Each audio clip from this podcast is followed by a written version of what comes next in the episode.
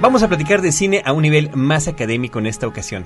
La revista Tierra Adentro de Conaculta ha dedicado su número 141 a el placer de disfrutar el cine, el placer de ver cine. Están en Cinemanet. Lee cine, vive escenas. La mejor apreciación de la pantalla grande en Cinemanet. Carlos del Río y Roberto Ortiz al micrófono. Bienvenidos www.cinemanet.com.mx es nuestro sitio de internet. El teléfono en el que tenemos buzón de voz 01800 087 2423. Bienvenidos a un episodio más de Cinemanet en este su podcast. Yo soy Carlos del Río, me acompaña Roberto Ortiz. ¿Cómo estás, Roberto? Pues tenemos el honor eh, de contar con dos invitados especiales a propósito de un número de una revista que realmente vale la pena echarle el ojo. Vamos a ser muy caballerosos, iniciamos con las damas, por supuesto. Nos acompaña la doctora Alexandra Yablonska. Ella es profesora en epistemología, eh, profesora en historia estética del cine en la Universidad Pedagógica Nacional y en la Facultad de Filosofía y Letras de la Universidad Nacional Autónoma de México, nuestra máxima casa de estudios. Doctora, bienvenida. Muchas gracias por invitarme. Muchísimas gracias por acompañarnos. Está también aquí con nosotros Lauro Zavala, candidato a doctor en literatura hispánica en el Colegio de México, autor de 33 libros, director huésped de este número especial de la revista Tierra Adentro, de la cual estaremos platicando a lo largo de este programa, doctor. ¿Qué tal? Gracias por invitarme. Y, ya, y ya nos podremos quitar ahorita los títulos nobiliarios para poder platicar más a gusto con todos los cinéfilos que escuchan este programa Claro, ese es el espíritu de este número de Exactamente, el placer de ver el cine. Eh, Lauro, si gustas comenzar dando algunos generales de dónde viene este proyecto, por qué sale y, cuáles fueron los resultados. Bueno, claro, cómo no. Este número surgió hace casi un año, exactamente cuando eh, Conaculta me invitó a presentar una antología de Mayra Insunza, novísimos cuentistas de la República Mexicana, donde utilizó varios libros míos para organizar. Entonces, el coordinador nacional de de Tierra Adentro, Enrique Romo, eh, sugirió que yo propusiera un número. Entonces propuse esto, eh, un número dedicado al placer de ver cine. Hace dos años, esta misma revista, Tierra Adentro, publicó un número dedicado a García Riera, pero en esta ocasión ellos pensaron que sería interesante hablar de algo más general. Ah, en realidad la convocatoria que hice a, una serie de colegas eh, investigadores de cine en distintas partes del país fue la idea de que hicieran un trabajo de, carácter periodístico, accesible, no, tan especializado como su trabajo cotidiano de investigación. Y el resultado es muy sabroso, ¿no? Son textos breves de tres a cinco cuartillas y que en donde cada uno habla de el terreno en el que trabaja, pero también de sus, sus filias más, sus pasiones más intensas en relación con el placer de, de ver cine. Así que lo que hay en este número habla de esta gran diversidad de, áreas de la investigación y de, formas de disfrutar. Ahora, yo creo que de repente, Roberto, a la hora de que decimos la palabra revista, quizá no sea tan adecuado para un número tan particular como este, que yo decía, después de haber leído ya algunos de los textos, eh, que es una edición coleccionable por el contenido tan interesante que trae sobre todo por la amplia gama. Es el placer del cine, el disfrute que tiene el público cuando va al cine. Ahora, por supuesto, el cine se ve en diferentes formas, no solamente en la pantalla grande, pero encontramos el placer por el cine, por la música, por la historia, por el género, por la temática y también por el documental, eso me llamó mucha atención, ¿no? Cuando abordan el eh, tema del documental, donde yo realmente no podía pensar en la familia de Friedman, ¿verdad? Como un documental que me provoque placer si hay un regusto sadomasoquista ahí. A propósito de familias disfuncionales, yo mencionaría como documentalista de mis favoritos en los últimos tiempos, tal vez a este documentalista francés, Raymond Depardon, que realmente es un, gozo verlo. Pero ahí están los diferentes placeres. Y en ese sentido me gustaría eh, preguntar a la doctora sobre el artículo específico de usted que aborda cuestiones de historia y de filosofía.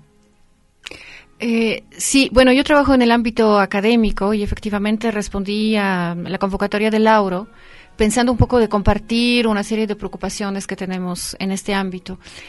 Y lo que ocurre es que mientras el cine en general en la cultura internacional tiene una alta eh, un alto aprecio, en nuestra cultura académica, educativa, en fin, no es así. Es considerado constantemente como una pobre ilustración de la historia, una pobre ilustración de la literatura, en fin. Entonces, con este artículo lo que traté, como iba dirigido, como dijo Laura, a un público más amplio, eh, poner énfasis en que no necesariamente tenemos que ver el cine así. Lo, que en el terreno académico ya está resuelto, ya está claro, es decir, el cine es un texto cultural al mismo nivel que cualquier otro.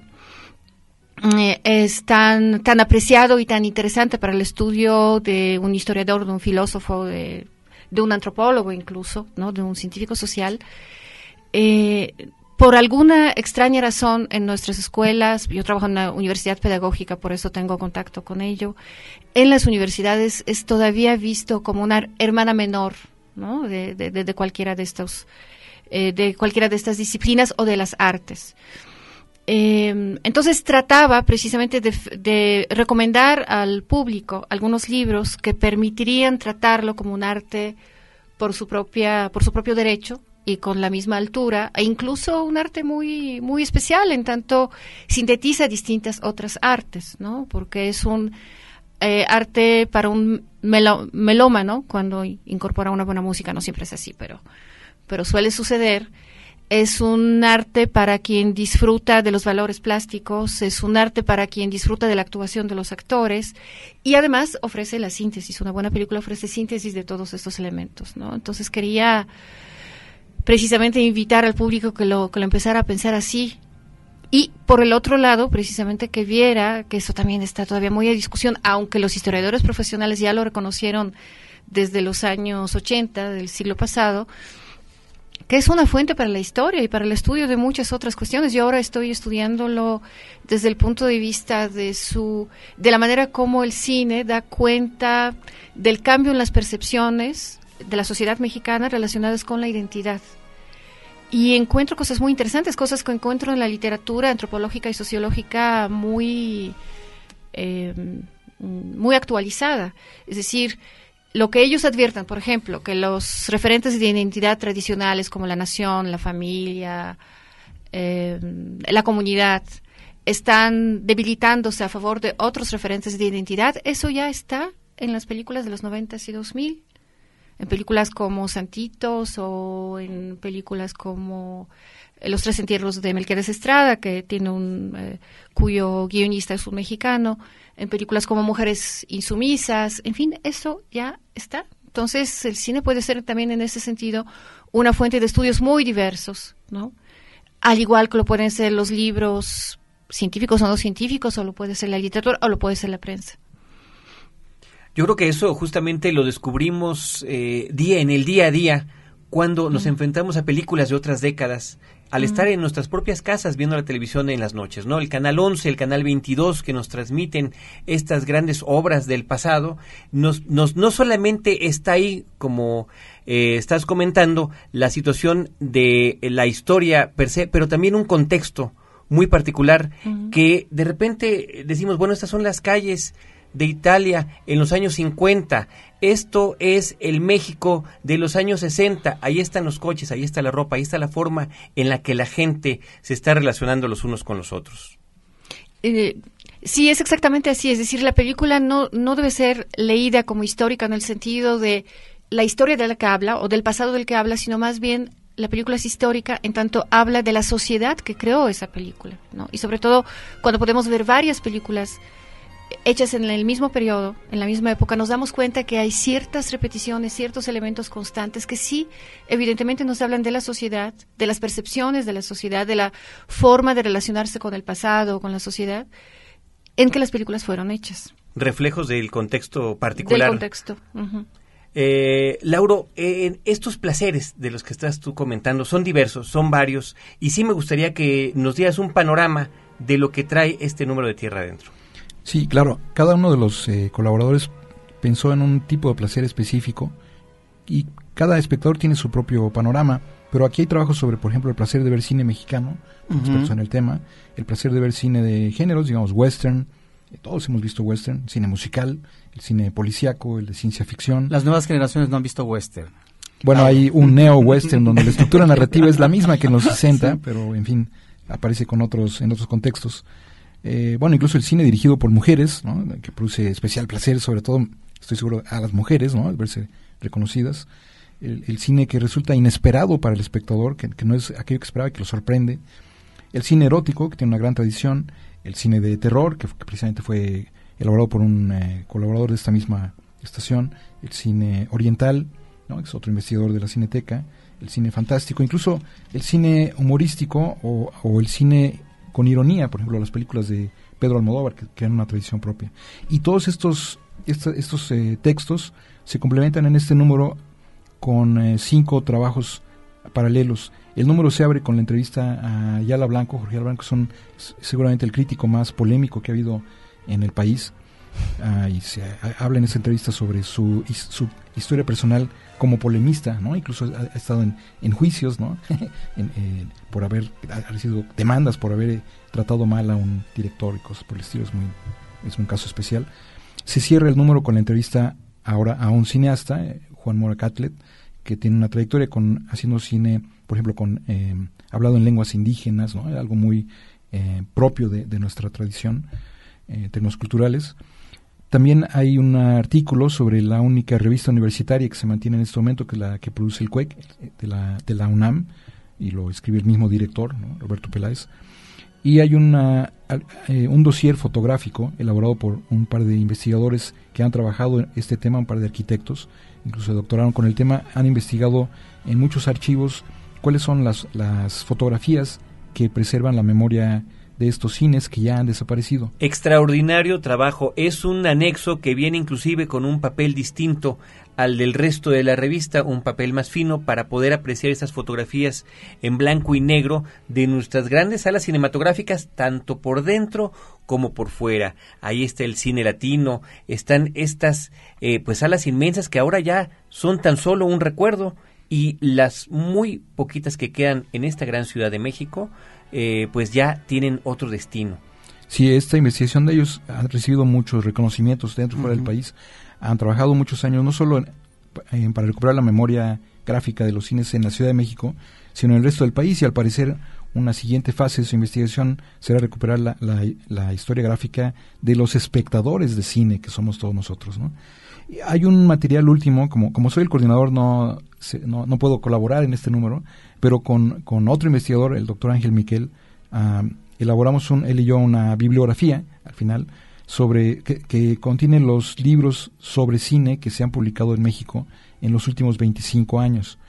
Y bueno, son poco menos de 500 títulos y bueno, vale la pena señalar que es menos del, de, la, de la producción bibliográfica sobre cine que se produce cada año, en un solo año, en las universidades norteamericanas. Y por supuesto, mucho menos de lo que se produce en, Europa.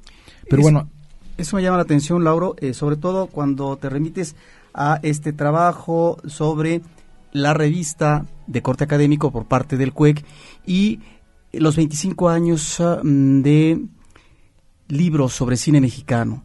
¿Cuál es el alcance que tenemos en este país a propósito de la edición de libros sobre cine? Y creo que pone estos artículos el dedo en la llaga sobre qué tanto avance tenemos en la investigación sobre cine mexicano, cuáles son los alcances, tú estás hablando editorialmente en términos porcentuales, y cómo se conecta también no solamente la cuestión editorial, sino el incentivo del cine en términos académicos y en qué situación nos encontramos. Sí, es muy importante. En realidad aquí incluimos no solo los libros sobre cine mexicano, sino sobre cualquier cosa que tenga que ver con cine, lo que sea, incluso biografías eh, muy pequeñas, de, muy, muy cortas. Cine en México, sí. Cine, cualquier tema de, cine, aunque no solo sea cine mexicano. Pero efectivamente eh, eso habla de, que tenemos un retraso de varias décadas en relación, pero no solo en México, sino en toda Hispanoamérica. En, eh, al parecer no tenemos todavía una tradición de posgrado. Sería, creo que me parece apasionante mencionar el caso de Francia, ¿no? Porque en Francia, se, en Francia es el país donde, donde ahí, nació el cine y en el año 61 se creó el primer eh, programa de doctorado en teoría y análisis cinematográfica en el mundo. Hay otras, otros cinco o seis países que tienen estos programas. En España hay más de 70 programas de doctorado solamente en historia del cine. ¿no? Realmente en Estados Unidos hay más de 2.000, por supuesto. Pero en esta tradición en Francia, el resultado ha sido eh, el hecho de que desde el año 2000 existe la materia que se llama análisis de secuencias, o sea, análisis de secuencias, y aparece en el bachillerato. Y el resultado es que ahora esta materia es la más importante del sistema educativo en Francia, porque de, del análisis de una secuencia que se proyecta al estudiante y de lo que él haga al poner en juego lo que aprendió en todo el bachillerato, depende su ingreso al nivel universitario. Pues estamos en Cinemanet platicando con Lauro Zavala y con Alexandra Yablonska sobre el número especial de la revista Tierra Adentro dedicada a el cine, al placer de ver cine, al gusto de ver el cine. Es el número 141, es la revista es bimestral, corresponde a septiembre y agosto. Volvemos en un instante.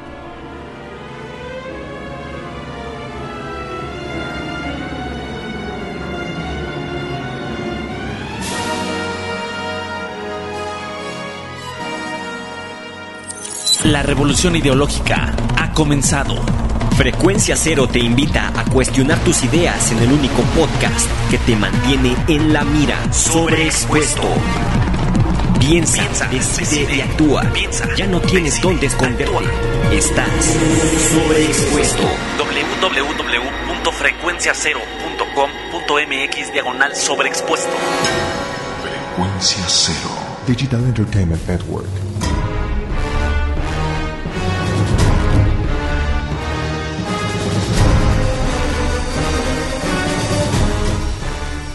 www.cinemanet.com.mx estamos conversando con la doctora Alejandra Yablonska y con el candidato a doctor en letras hispánicas, Lauro Zavala, que hoy, hoy son Alexandra y Lauro. Simplemente, ¿verdad? Sí, Estamos así es. platicando de cine y el cine se platica así, que creo que es también otro de los grandes placeres, que no sé si está incluido, el placer de platicar sobre cine.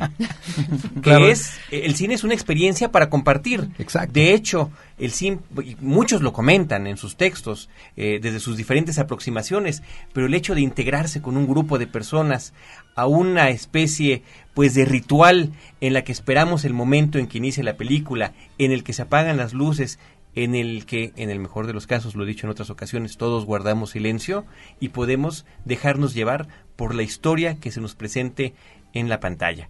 Eh, antes del corte estamos platicando un tema muy interesante sobre la, las repercusiones del estudio y de la investigación cinematográfica en, eh, en otros países y el caso tan distinto que vivimos en México, Laura. Sí, esto tiene efectos eh, que para alguien que no trabaja en estos terrenos puede parecer muy lejano. ¿Qué importancia podría tener estudiar el cine y el efecto que tiene en todos nosotros? Y la, la- la trascendencia realmente ab- abrumadora si uno la, la observa un momento.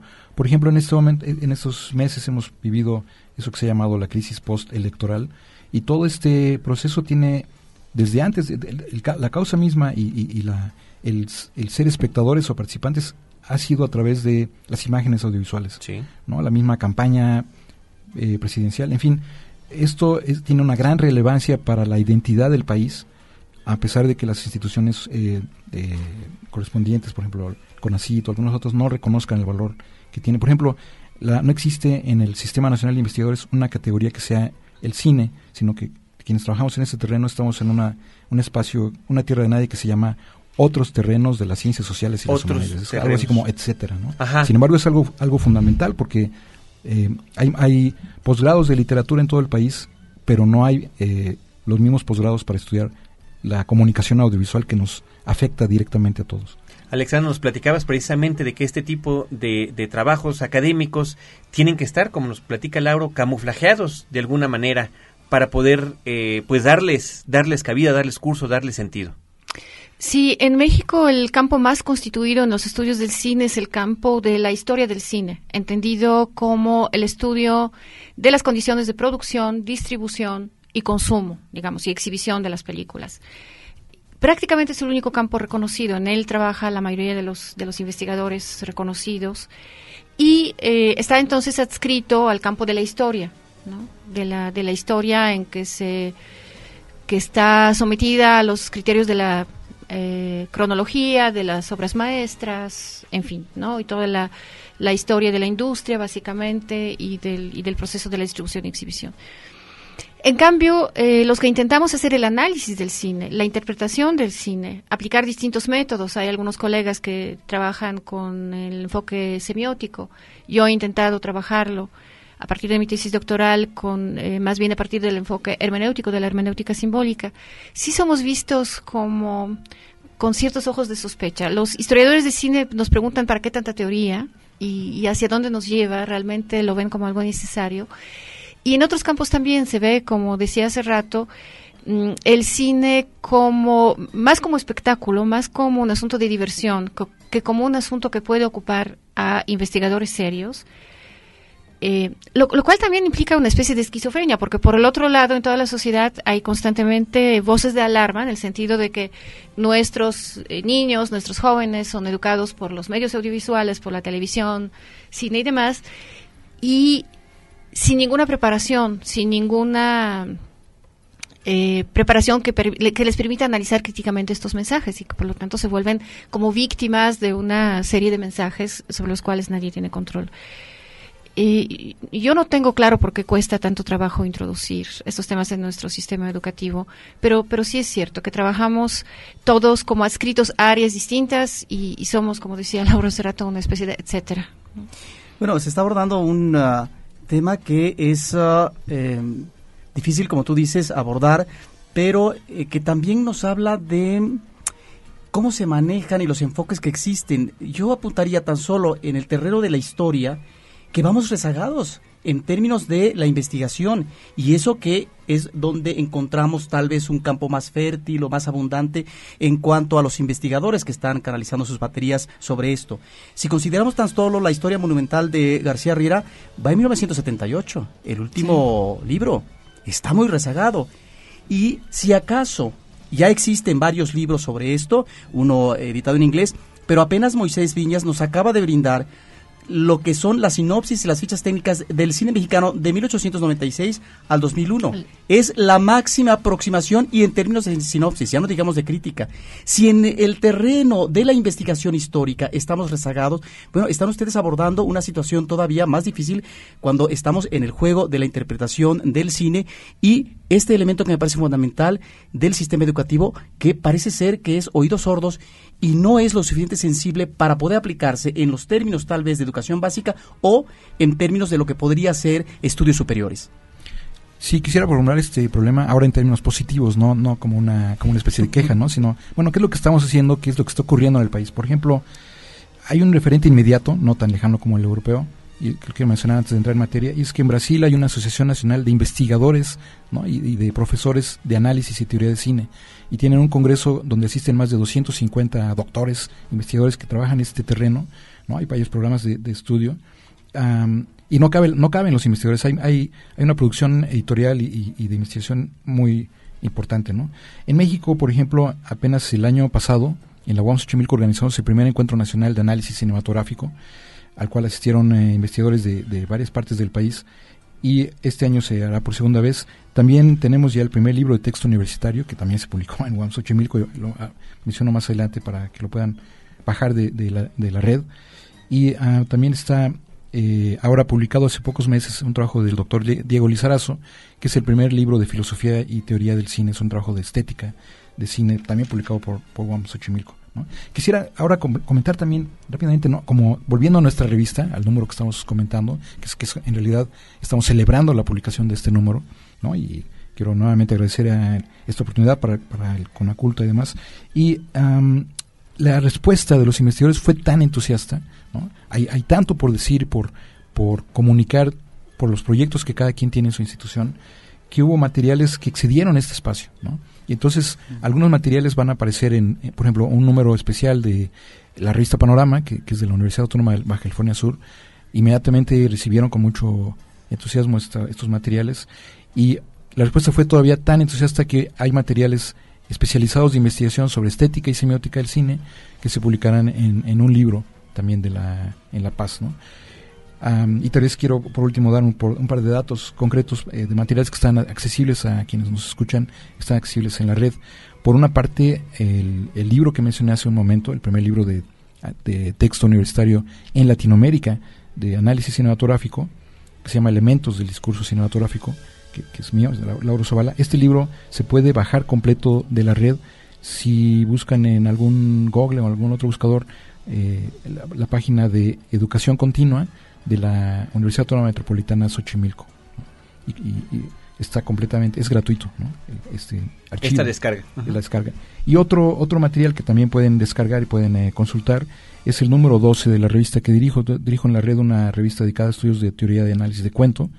Entonces se llama El Cuento en Red y el número 12 está, 12 está dedicado al tema del cuento al cine.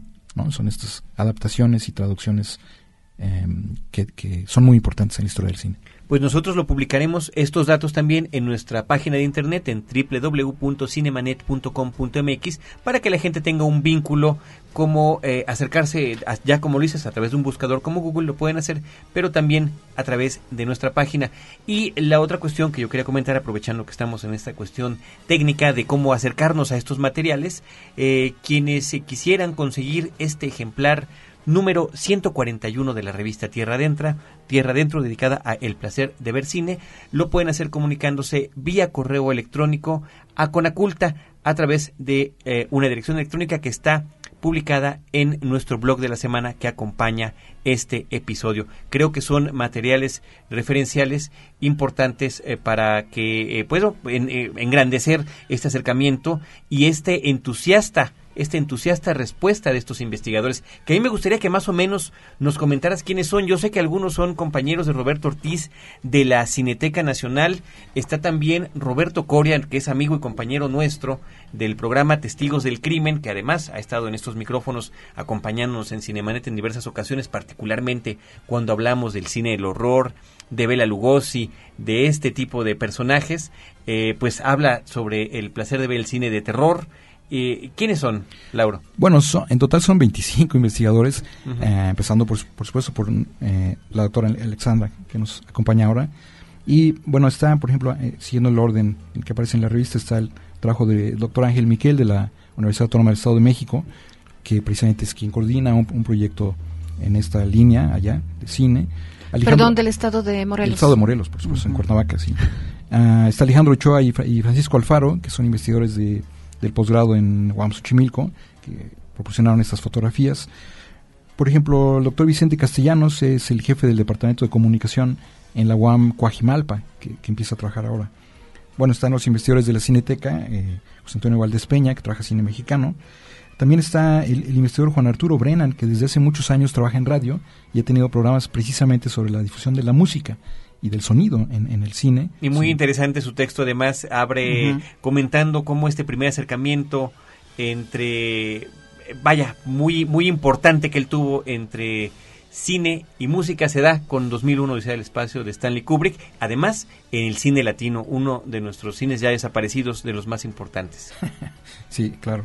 Bueno, está también, por ejemplo, una colaboración de, de Gabriela Landeros, que es una investigadora de la Universidad de Guadalajara, ha trabajado muchos años cine mexicano también.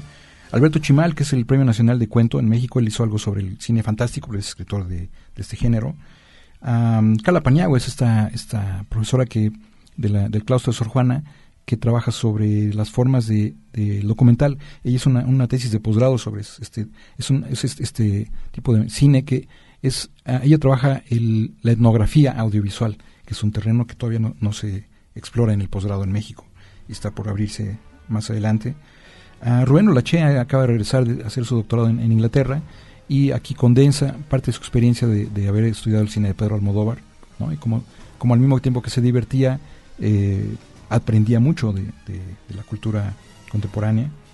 Bueno, la doctora Adriana González Mateos, que también acaba de regresar de hacer el doctorado en Nueva York, habla justamente de las películas que ella fue descubriendo durante ese, esa estancia Andrés de Luna es bastante conocido por su trabajo sobre cine erótico y es premio también internacional de, cuento erótico. Noé Santos es un investigador de la UAM Xochimilco, habla desde el punto de vista de los directores de cine. Y, en fin, Rodolfo Peláez habla de la revista de la UNAM sobre cine. Son, es el panorama general de los colaboradores. Pues que ahí está este número especial por parte de Tierra Adentro para que el público compre la revista se acerque a ella y pueda tal vez disfrutar de otra manera. Hay un gusto obviamente primario por el cual nos acercamos a la pantalla grande, pero eh, finalmente el auxilio, la herramienta a través de textos nos ayudan a ver de otra manera el cine y tal vez para disfrutarlo de una manera eh, más contumaz. Pues muchísimas gracias, doctora Alexandra Yablonska. Muchísimas gracias por habernos acompañado aquí en Cinemanet. Muchas gracias a ustedes de nuevo. Candidato a doctor en letras hispánicas, Lauro Zavala. Yo le digo doctor, pero no quiere que le diga doctor todavía, es un nombre muy propio. Este, Lauro, muchísimas gracias. Gracias, por acompañarnos, gracias por compartir con nosotros en esta mesa todas estas consideraciones que además a través de la revista Tierra Adentro podremos ahora sí que literalmente adentrarnos más a este fenómeno que es el cine que tanto nos gusta a todos nosotros. Queremos recordarle a todos los que nos escuchan los datos particulares de cómo conseguir esta revista y algunos de los temas que se hablaron están publicados en nuestra página de internet y que Cinemanet se publica dos veces a la semana, www.cinemanet.com.mx y una vez a la semana todos los jueves a las 8 de la noche, a las 10 de la noche, 22 horas en Horizonte 107.9 en vivo en el Instituto Mexicano de la Radio. Hasta la próxima.